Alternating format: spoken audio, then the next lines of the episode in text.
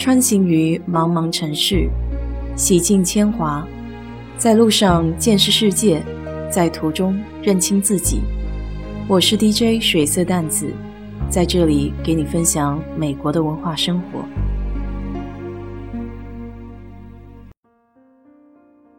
这两天天气开始稍稍转凉，戴口罩和眼镜出门的弊端慢慢彰显出来。我一呼气。眼镜上就一片雾气，好半天都下不去，相当的尴尬。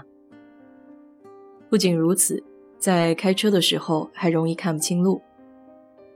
想到小时候冬天在南京，从外面进教室还有吃面条的时候，那真是瞬间变云海，什么都看不见。后来我买过隐形眼镜，年抛的，但是这卫生必须得相当的注意。毕竟是眼睛，时不时就会感染。说到这里，我想到个好笑的事情。有一年过年，我小姨夫戴着假发在我外公家吃火锅，屋子里面渐渐的热起来，于是他就当着老人家的面刷一下把头发给摘了。当时把我外公吓得半天没说话。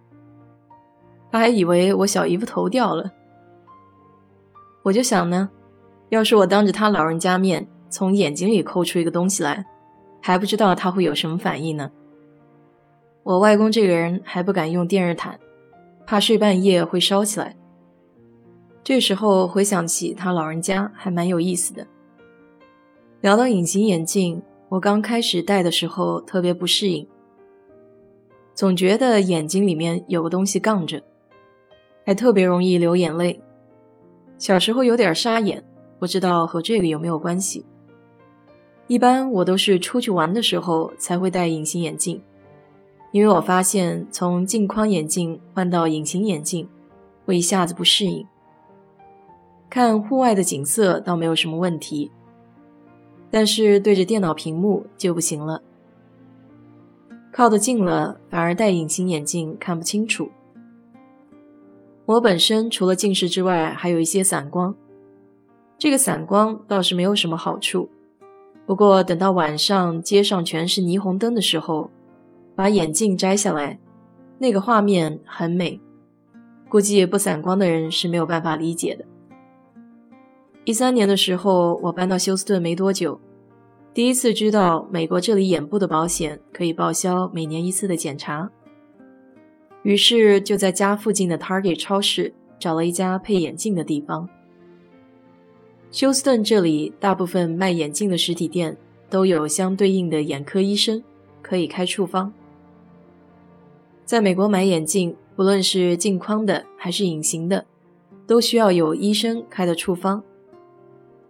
前两天在网上买隐形眼镜，非得要处方，我正好一三年老处方找不见了。心想，那就再去一趟这个开处方的 Target 超市，麻烦医生再开一张吧。到了之后，和前台的墨西哥大妈说明来意，结果被他一口否决，强调必须重新做眼部检查才可以开处方，以防度数有变。可我不甘心，和他再次说明，我只需要按照原来的度数。即便是有变化，我也还是想要原来度数的处方。最后，他依然连声否决，说得按规定。好吧，只能放弃。其实我不是很理解这种做法。当然，从美国人的角度上来说，这是必经的手续。也许他们怕之后客户眼镜戴起来不舒适，会找麻烦。前年回国，在商场配镜框眼镜。我就拿着自己戴的那副说要度数一样的，店家就刷刷给我配好了。所以从便利程度上来看，还是国内更胜一筹。去年年底从放假开始，我就连续戴了两个礼拜的日抛型隐形眼镜，感到相当的舒适和习惯，特别是吃火锅和面条的时候，再也没有雾气。当然，自己还是会下意识的去做扶镜框的这个动作。日抛眼镜什么都好，就是有些小贵。我的保险可以报销往内一百五十，往外一百二十五。折扣以后算下来，一副隐形眼镜大概每天是一块二。这里一般的镜框眼镜在店里配的话，大概在三四百左右，但可以戴蛮久的。我有个好朋友，他不想戴眼镜，虽然他平时也不怎么戴，度数比较浅，但前两年还是在美国这里做了激光手术。把视力给恢复到了二点零，他自己对这个手术结果还是非常满意的。没有镜框的生活自然是无比舒爽，于是他就给我大肆宣传这个手术的好处。在美国做激光手术纠正视力的还算比较普及，很多人都会做，因此在油管上也有不少手术相关的视频。不看则罢。一看反而更加担心了，毕竟那个画面比较震撼，看着眼球表面被激光割开，然后医生用小镊子掀开一层薄薄的透明层。当然，手术的时候，我想躺着的人是感受不到这些的。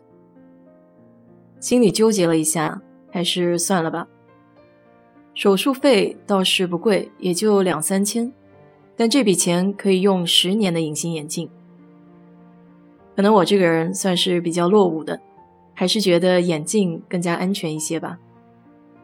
希望有做过这个手术的朋友可以给我科普一下，聊聊你们现在的感受。好了，今天就给你们聊到这里。如果你对本期节目感兴趣的话，欢迎在我的评论区留言，谢谢。